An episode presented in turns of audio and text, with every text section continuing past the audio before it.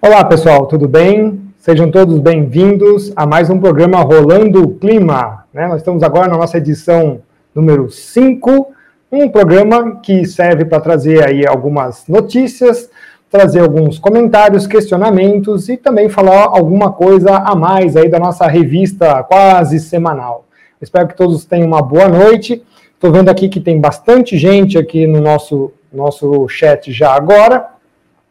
Ok, então vamos ao procedimento. Hoje o programa vai ter três blocos. Como prometido, a gente vai trazer aí a literatura cética, né, trazer um, alguns livros, não vamos esgotar o assunto. Então nós temos três blocos. O primeiro vai ser uh, sobre os livros, o segundo sobre aquela o questionamento que fizeram e também algumas empresas de fact and check, né, foram falar sobre o vídeo de Genebra. Aguardem, vai ser muito interessante. E terceiro, falar um pouquinho sobre uh, os prognósticos de tempo meteorológico, se eles estariam ou não passando por dificuldades por causa do sistema de aviação. Então, a aviação está é, com menos voos pelo planeta, será que isso interferiria significativamente nos prognósticos de tempo? Né? Nós temos aí muitos, muitas coisas para explicar para vocês, não vamos também esgotar o assunto, porque ele é muito vasto na área da meteorologia operacional. Então, boa noite a todos que estão aí chegando, tá? Um, vamos começar então pelo, acho que pelos livros seria interessante, né? A gente falar um pouco sobre os livros. Uh, hoje, em particular, eu vou trazer três livros, tá? Três livros para a gente fazer algum comentário. O primeiro deles, na sequência que chegaram aqui no Brasil, o primeiro deles, então, vai ser aí a, a fraude do efeito estufa, tá? Esse livro é do editor científico Kurt Blushel, o autor de, ele é autor de diversos livros, atualmente ele já está com 86 anos, foi aí um dos primeiros livros que apareceram em língua portuguesa aqui no Brasil, veja que ele já tem aí é, 12 anos, né, e serve muito bem para mostrar que o discurso das catástrofes climáticas iminentes são um cenário de terror do nosso tempo. O Blanchard deixa bem claro isso, né? Seja o que signifique aí um cenário de terror de catástrofe climática, mas que ele é propagado pela turma do lobby, do medo, que é bastante poderoso e está conectado aí no mundo inteiro, né? ligadinho aí com a, ONU, com a ONU e pretende reger o mundo, paralisando de forma igualitária a economia e a sociedade. Vejam bem que esses discursinhos aí fracos e pífios que estão a surgir é, aí no, no cenário pós-corona, né? Então já tem dirigentes políticos falando sobre isso. Então vamos aproveitar aí a paralisia mundial e impor as metas de desenvolvimento sustentável, que é uma enorme fraude, a qual já discutimos aqui antes no canal. Para quem nunca viu, pode procurar lá depois quem sustenta a sustentabilidade. Mas voltando aqui, né, no livro do Blushel, ele mostra como os grupos que se autodenominaram especialistas, os quais nem sequer são a maioria, tá? Fazem de tudo para atacar a sociedade e o seu modo de vida, em especial a economia. Olha só o que o corona fez também, né, pessoal? Né? Vamos lembrar disso daí. Então, essa gente aí que é adepta a uma luta praticamente missionária quer a todo custo provar as suas hipóteses de que a mudança de clima significa o fim do mundo. Tá? Então, chegamos ao ponto que até no Conselho de Segurança das Nações Unidas, além de outros líderes que a gente observou aí no ano de 2019, advertirem que temos, é, que teremos guerras climáticas, né? E é claro, a gente sabe que o mote é o clima, mas como desculpa esfarrapada, né? Que não é essa a realidade da questão, como é o caso aí da Amazônia. É, bom, pois bem, também o livro expõe que não há uma ameaça ambiental global, isso que é importante falar do livro do Blush, nem muito menos aí um colapso de ecossistemas e destruição uh, da biosfera, nada dessas coisas, tá? O Blushel, ele vai se é, opor a tudo isso daí com argumentos bastante embasados cientificamente, e mostra aí os reais perigos ocultos da mudança climática, até agora aí, muitos deles bastante ocultos, né? Mas a gente tem mostrado que, na verdade, a questão climática é outra, não é exatamente aí o próprio clima como um grande problema. Tá bom? Bom, o nosso próximo livro aqui, também aí seguindo a sequência temporal, é A Fraude do Aquecimento Global. Tá? Esse livro é do, do geólogo Geraldo Lino, que já está na sua terceira edição, né? Então, o ano de 2009, mas a terceira edição é de 2011. Um, o livro do o Geraldo já é bastante conhecido pelo pessoal, tá? Ele vai discorrer aí em, em mostrar que o aquecimento global não é uma ameaça à humanidade, mas a histeria aquecimentista, sim porque ela traz consigo implementações de agendas absurdas que querem levar a humanidade ao estado neolítico. Né? Lino também relata que a questão climática, em vez de ameaça, constitui uma das maiores fraudes científicas e farsas científicas da história. Tá? Ele, no livro, já conversamos muitas vezes com ele, né?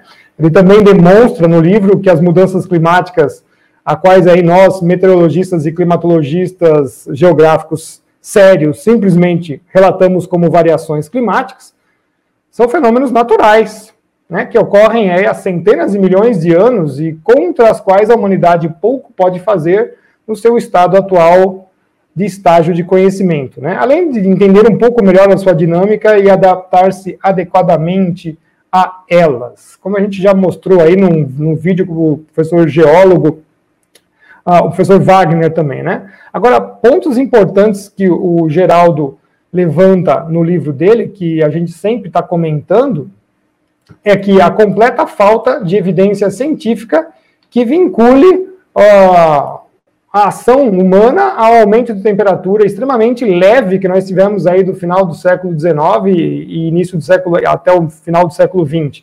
Tá? Também ele leva em conta que as temperaturas médias globais pararam de subir já no final do século XX, ele vai deixar isso bem claro também, que o nível do mar já esteve muito mais alto que o atual, tá? e principalmente que estamos em uma era onde a concentração de CO2 é uma das mais baixas aí da história. Tá? É, eu peguei um parágrafo aqui bem interessante para a gente poder comentar aqui, então vou ler ele na íntegra, a fraude e farsa do aquecimento global está sendo manipulada para converter a atividade científica em um processo de assembleia de consenso, apoiado por uma mídia geralmente acrítica e anestesiada e pelos recursos técnicos de Hollywood. Por trás dela encontram-se interesses políticos e econômicos inconfessáveis que, enquanto promovem o aquecimento global como uma nova crença pseudocientífica, se empenham em faturar bilhões de dólares com a sua transformação em uma lucrativa indústria. Por isso, é fundamental que o alarmismo aquecimentista seja devidamente neutralizado. Muito bem. É, vamos seguir. Vou colocar então mais um terceiro livro aqui para nós como sugestão de literatura cética. Então, tá aqui uh, o próximo livro. Vai ser Planeta Azul em Algemas Verdes, livro escrito por Václav Klaus, que foi ex-presidente da República Tcheca. Então, ele foi presidente de 2003 a 2013, ou seja, ele era presidente em 2010, quando ele escreveu o livro. Tá? Hoje ele está com 78 anos, é autor de dezenas de livros. Tá?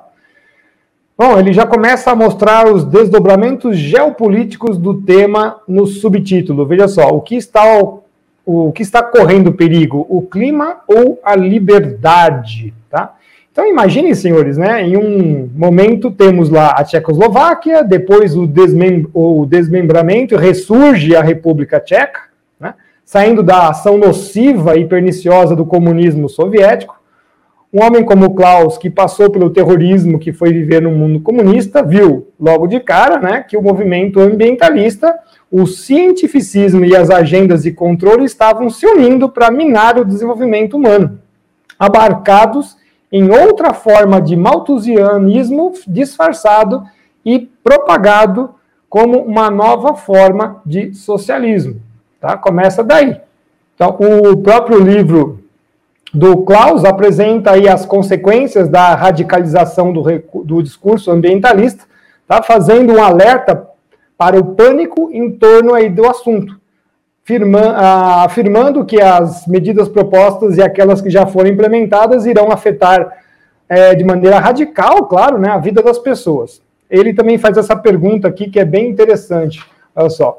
É, o que está em perigo, o clima ou a nossa liberdade? Tá? Então, também como os outros autores, ele também relata um pouco sobre o processo de alteração do clima, né? como já falamos, isso faz parte da variabilidade climática, mas ele é enfático em discordar da amplitude dada aí ao problema. Né? Então, o, uma frase interessante que Klaus sempre coloca é, o problema do aquecimento global tem mais a ver com as ciências sociais do que com as naturais, mais com economia do que com climatologia, mais a ver com o ser humano e sua liberdade do que com um aumento da temperatura média global em alguns décimos de grau Fahrenheit, né, ele afirma lá no livro.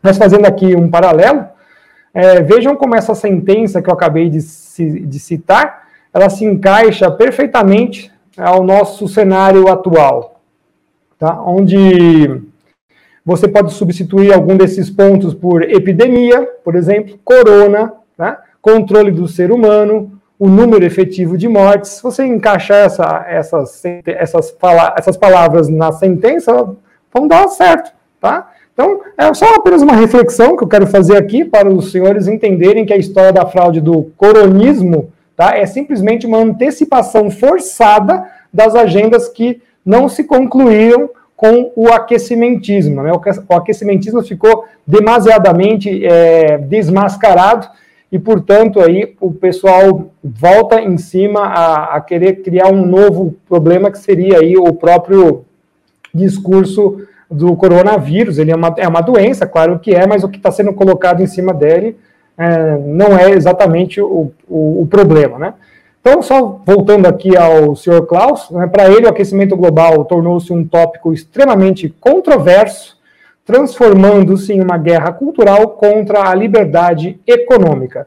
É extremamente necessário que as pessoas defendam a liberdade em se renovar tal debate e assim demonstrar como pessoas livres, podem lidar melhor com os desafios que enfrenta a civilização.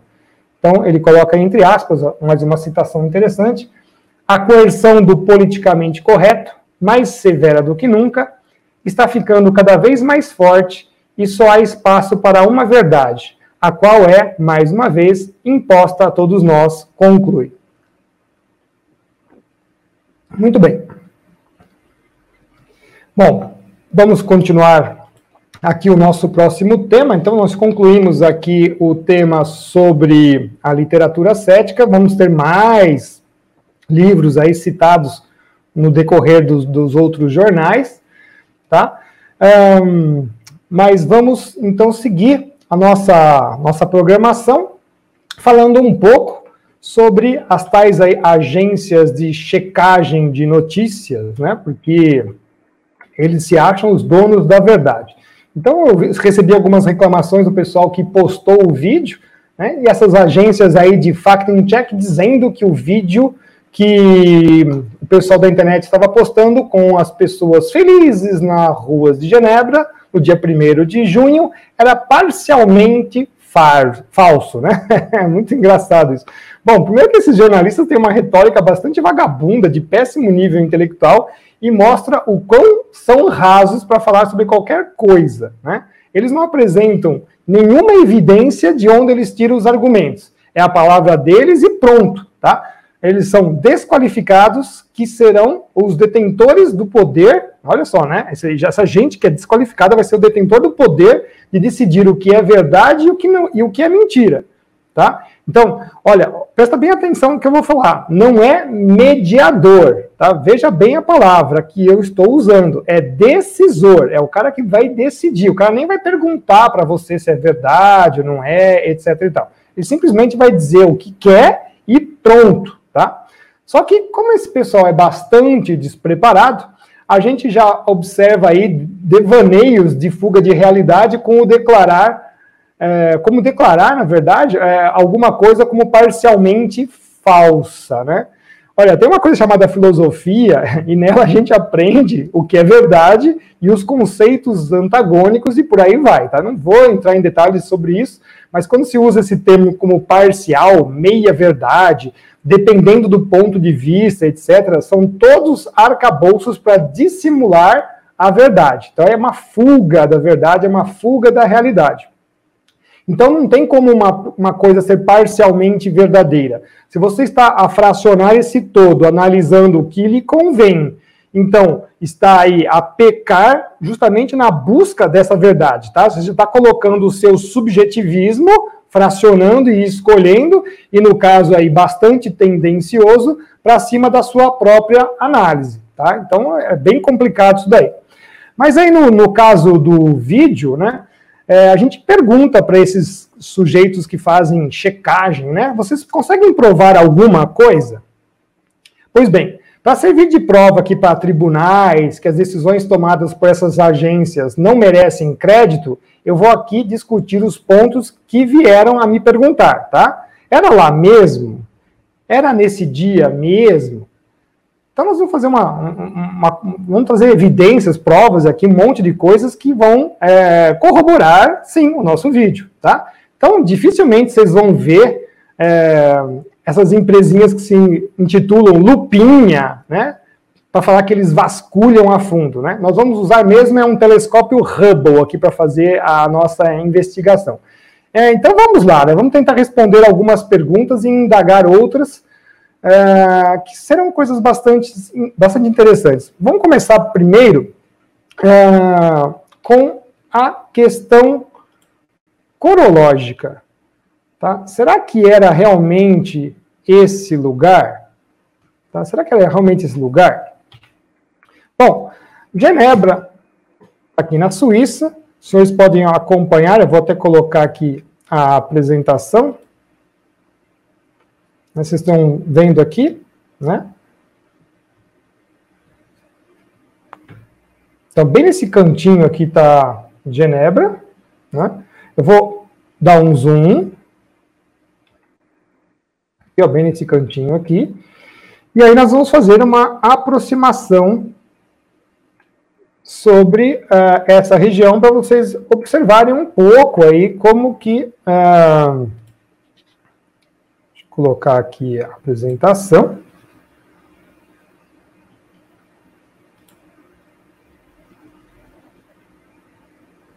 Então, nós estamos nessa região aqui, tá? Esse aqui é o Lago Liman, tá? Então, a região leste aqui, a orientação, norte está para cá, leste, é, o, o, sul aqui, nós estamos bem nessa região aqui.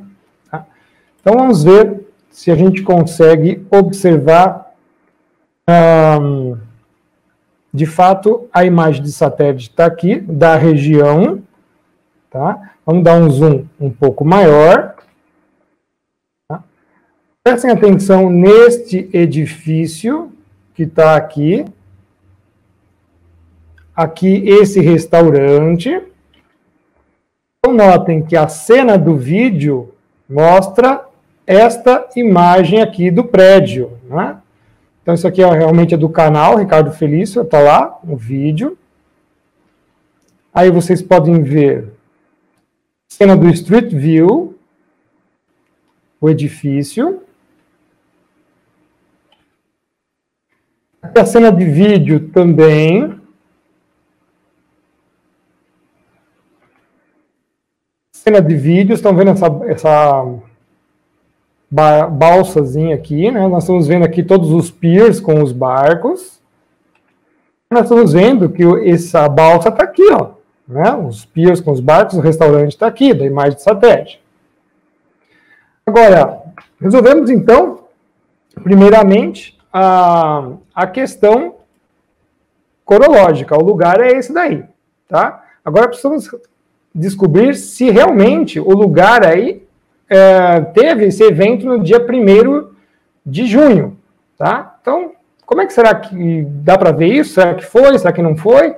Tá aí, né? O, a questão agora vai ser a questão cronológica. Bom, na questão cronológica, nós vamos ver que existem webcams que podem mostrar justamente os lugares, né? Webcams aí funcionando que permitem a gente observar esses lugares. Tá?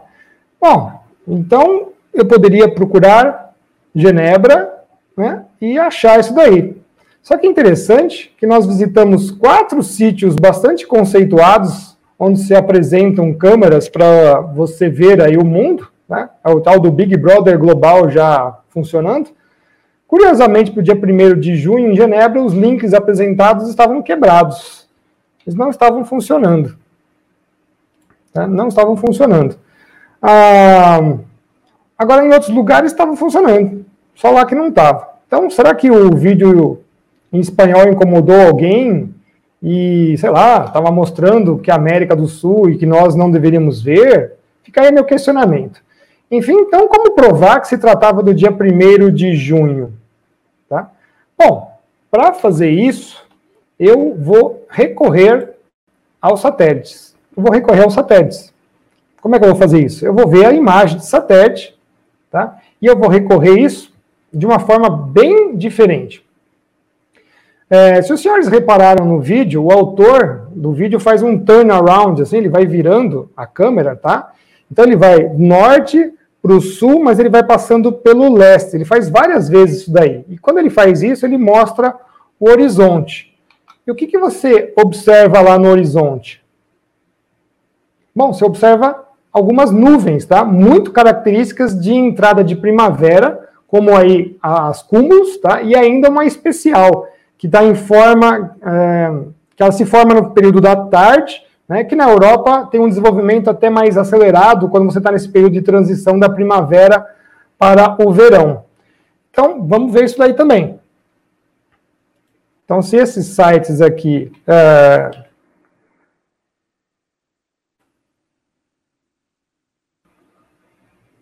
estão mostrando para gente as imagens, e agora eu quero ressaltar aonde nós estamos aí. Então, é nessa posição que está Genebra, na imagem de satélite, nessa imagem de satélite também. Isso daqui são imagens de satélite Meteosat, tá? Aqui canal do visível e aqui canal do infravermelho. Imagens Meteosat, satélite geoestacionário. Eu vou fazer um recorte para ficar mais claro aonde eu quero chegar. Vou fazer esse recorte aqui. E vamos fazer as perguntas que cabem à nossa apresentação. Bom, será que as pessoas estavam mesmo se confraternizando e curtindo aquele sol? Tá, vamos ver. Então, olha só. Começando ah, pelo primeiro dia aqui, na a primeira cena do vídeo, perdão, nós estamos vendo uma coisa muito particular nessa cena aqui. Essa nuvem em especial está bem desenvolvida e nós temos algumas nuvens, é, cúmulos aqui também se desenvolvendo. Essas nuvens aqui, cúmulos já bem mais elevadas, cúmulos com gestos, mas essa gigante aqui em forma de bigorna, eu só não posso dizer que é um cúmulo nimbus, porque a gente não observou nenhum relâmpago e não ouviu nenhum trovão. Né? Mas ela tem o formato já característica de uma nuvem né, de cúmulo nimbus bem desenvolvida. E isto aqui vai ser pego pelos satélites. Tá? Então, na imagem de satélite, eu quero mostrar para os senhores, vejam só aqui a orientação para norte. Então, o restaurante está aqui do lado, nessa casinha aqui. Então, o norte é para cá, certo? Então, esse aqui é o setor norte. Será que eu encontro essa nuvem no dia 1 de junho? Bom, vamos começar com as imagens de satélite do visível. Tá? Ah, então, a nuvem que deve ter se desenvolvido no período da tarde. Então, começamos aí com as 14Z do dia 1 de junho de 2020. Né? Genebra está aqui, onde está piscando o laser, está totalmente orientado aqui a nossa imagem de satélite. Veja que com o passar das horas no canal visível, a gente observa, né, o satélite geoestacionário ele não tem uma resolução muito boa, então é por isso que fica assim mais picadinho, a gente observa que com o passar das horas, essa nuvem está se desenvolvendo. Vejam só, 15 horas, 15 em 30, ela está se desenvolvendo bem a norte aqui da posição do lago, né? Olha só que interessante. Se a gente observa agora na imagem do infravermelho, né, o infravermelho tem uma outra resposta radiométrica. Quando a gente observa muito branco, significa que é uma nuvem muito fria. E o cúmulo nimbus, ou cúmulos congestos, eles têm topos que apresentam coloração mais branca, porque elas são muito frias. Então, reparem que aparece aquele formato de bigorna nas imagens. A gente até avançou um pouco mais, somos até as 16. Vejam só a nebulosidade no setor norte, corroborando a cena vista do nosso autor do vídeo.